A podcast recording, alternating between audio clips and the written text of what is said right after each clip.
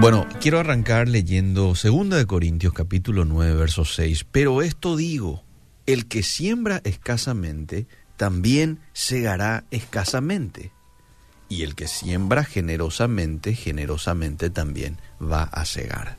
Verso 7, cada uno dé como propuso en su corazón, no con tristeza, tampoco por necesidad, porque Dios ama al alegre. Y poderoso es Dios para hacer que abunde en vosotros toda gracia, a fin de que, teniendo siempre en todas las cosas todo lo suficiente, abundéis para toda buena obra. Nuestro Dios, amable oyente, ha sido generoso con nosotros, pero en todos los sentidos. Vamos a hacer un poco un repaso de cómo Dios ha demostrado ser generoso con nosotros, ¿sí? Nos formó en el vientre de nuestra madre con ternura, amoroso cuidado, nos dio vida, creó el mundo en el que vivimos, nos ha dado aire para respirar, agua para beber, alimento para comer y todo lo necesario. Y esto ha sido regalos que nos ha dado de generación en generación. Y no ha negado ninguno, a pesar de que muchas veces como seres humanos somos injustos. Mateo 5:45 dice, para que seáis hijos de vuestro Padre que está en los cielos, que hace salir su sol sobre malos y buenos, y que hace llover sobre justos e injustos. Dios es bueno con los malos y también con los buenos, si es que cabe esa expresión, con aquellos que le son fieles a Él.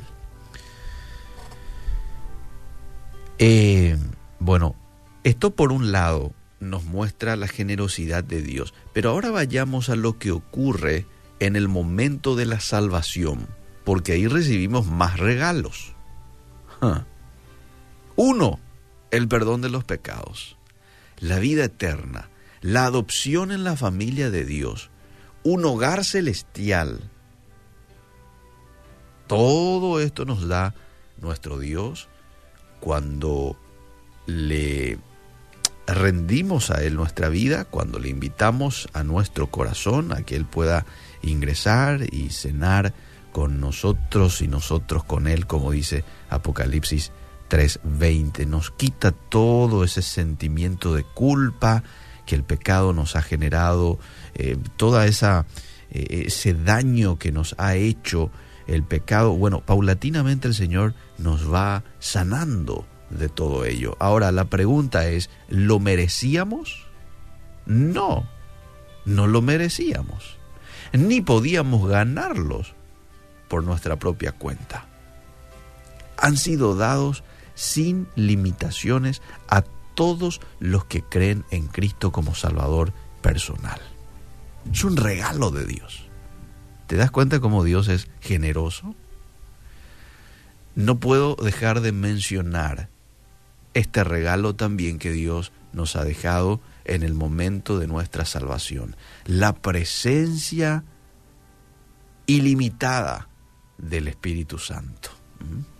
El Espíritu Santo que mora en nosotros y que desde ahora en adelante nos ofrece guía, sabiduría, no por un tiempo limitado, no, siempre. Juan 14, 16, yo rogaré al Padre, dice Jesús, y os dará otro consolador, otro como yo, dice en el original. Otro como yo, para que esté con vosotros, pero para siempre. ¡Wow! Gloria a Dios, ¿verdad? Le tenemos al Espíritu Santo hasta que demos el último respiro sobre esta tierra. Y cuando pasamos de esta tierra, obviamente nos vamos a la presencia de Dios allí en el cielo, un lugar que Él está preparando para cada uno de nosotros. Ahora, es tanto lo que se nos ha dado, pero ¿cómo nosotros los seres humanos luchamos por dar con generosidad? ¿Verdad?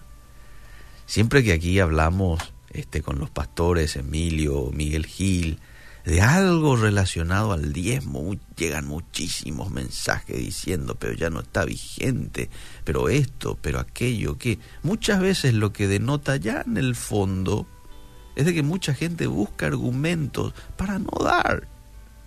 Para no dar, quiere que alguien lo diga, ya no está vigente, pueden vivir eh, como quieran, no hace falta que den, ¿verdad? Mucha gente y muchos otros quizás no tengan esta intención precisamente, sino que quieran dar este, de manera generosa. No es en generalidad, pero hay mucha gente que lucha con este tema de dar generosamente. Ahora, em, nuestra naturaleza egoísta quiere conservar lo que tenemos, pero quiero compartir contigo algunas verdades que nos van a ayudar a vencer el egoísmo y convertirnos en dadores generosos, ¿sí? Al dar con generosidad, lo primero que hacemos es imitamos a Jesús que se dio ¿sí? por cada uno de nosotros. Al dar con sacrificio, Jesús se despojó de su condición, ¿verdad? Vino a esta tierra, eh, vivió como uno de nosotros, enseñó, él vivió una vida de entrega, desde el inicio hasta el final.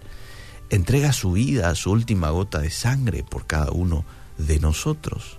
Entonces, cuando yo doy generosamente, le estoy imitando a mi maestro, así nomás. Estoy siguiendo los pasos de Cristo. Estoy siendo un cristiano, pero en la práctica. Dos, cuando yo doy generosamente, honro al Padre Celestial al obedecer su mandamiento de dar. Él es el que me dice, dad y se os dará medida buena, apretada, remecida, rebosando. No es el pastor el que me está diciendo, no es un líder, no es mi mente, es Dios a través de su palabra.